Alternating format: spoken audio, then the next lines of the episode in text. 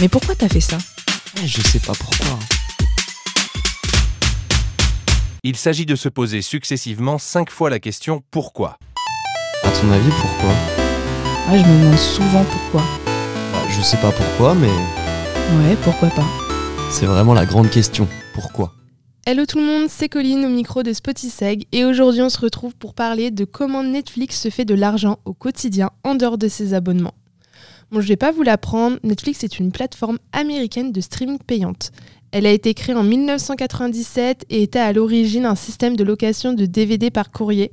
Et quant à leur système qu'on connaît tous actuellement, on a enfin eu l'opportunité de le connaître en France à partir de 2014. Depuis, le nombre d'abonnés de Netflix n'a cessé de croître jusqu'à aujourd'hui. Mais bon, vous en avez sûrement eu écho, le concept de plateforme de streaming ne se porte pas au mieux en ce moment. Par exemple, Disney Plus a récemment licencié une partie de ses employés, ou encore le service français euh, Salto va même fermer sa plateforme le 27 mars prochain. Maintenant, revenons-en à Netflix. À son quatrième trimestre, même si la plateforme a réalisé 7,85 milliards de chiffre d'affaires, son bénéfice net ne s'élève qu'à 55 millions de dollars, alors que leur estimation sur le marché était de 257 millions de dollars, donc il y a quand même un sacré écart. Mais alors, quelles sont vraiment les sources de revenus de Netflix et comment comptent-ils faire face pour remonter la pente? Tout simplement, leur première source de revenus est celui qu'on connaît tous, les abonnements. Il y a l'offre Netflix Essential au tarif de 8,99€ par mois, donc Netflix sur un seul écran en qualité standard.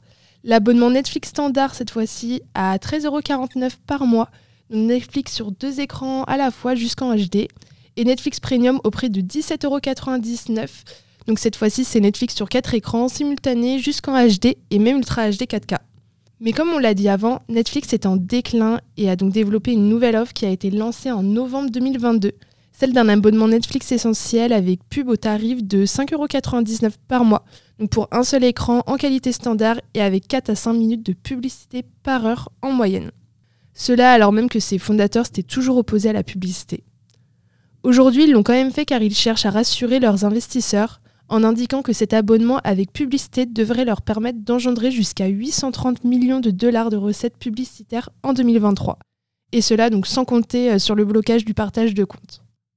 Heureusement pour eux, ils ne comptent pas uniquement sur cette source de revenus. Depuis plusieurs années, Netflix a développé deux stratégies pour gagner de l'argent. On retrouve bien évidemment celle du placement de produits.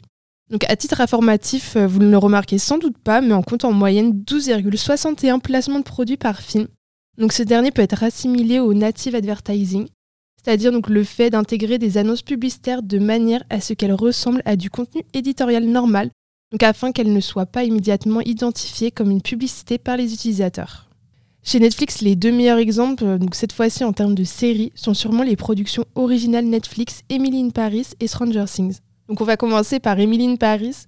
Depuis sa sortie le 2 octobre 2020, la série cartonne. La dernière saison a notamment cumulé 177 millions d'heures de visionnage en seulement 5 jours. Donc un chiffre assez fou quand même. Elle est connue aussi justement pour ses placements de produits. Donc le plus parlant est celui avec l'enseigne de fast-food McDo qu'on connaît tous. Donc lors du premier épisode de la saison 3, Emily Cooper, l'héroïne, employée d'une agence marketing de luxe, doit promouvoir la célèbre chaîne de fast-food américaine McDonald's. Et cette collaboration n'est pas restée fictive.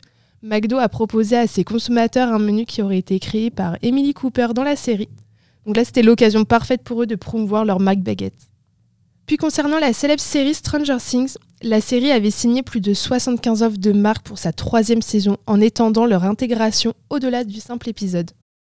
Par exemple, elle a notamment intégré tout au long de la saison les gammes de vêtements H&M et Levi's.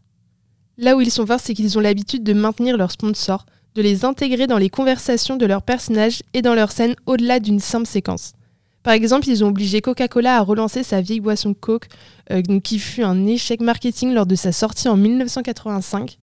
Puis aussi donc en obtenant que Burger King sorte un hamburger à l'envers dans sa boîte, pour faire justement référence au monde à l'envers présent dans la série. Une autre source de revenus pour Netflix est son site de e-commerce qui a été créé en juin 2021.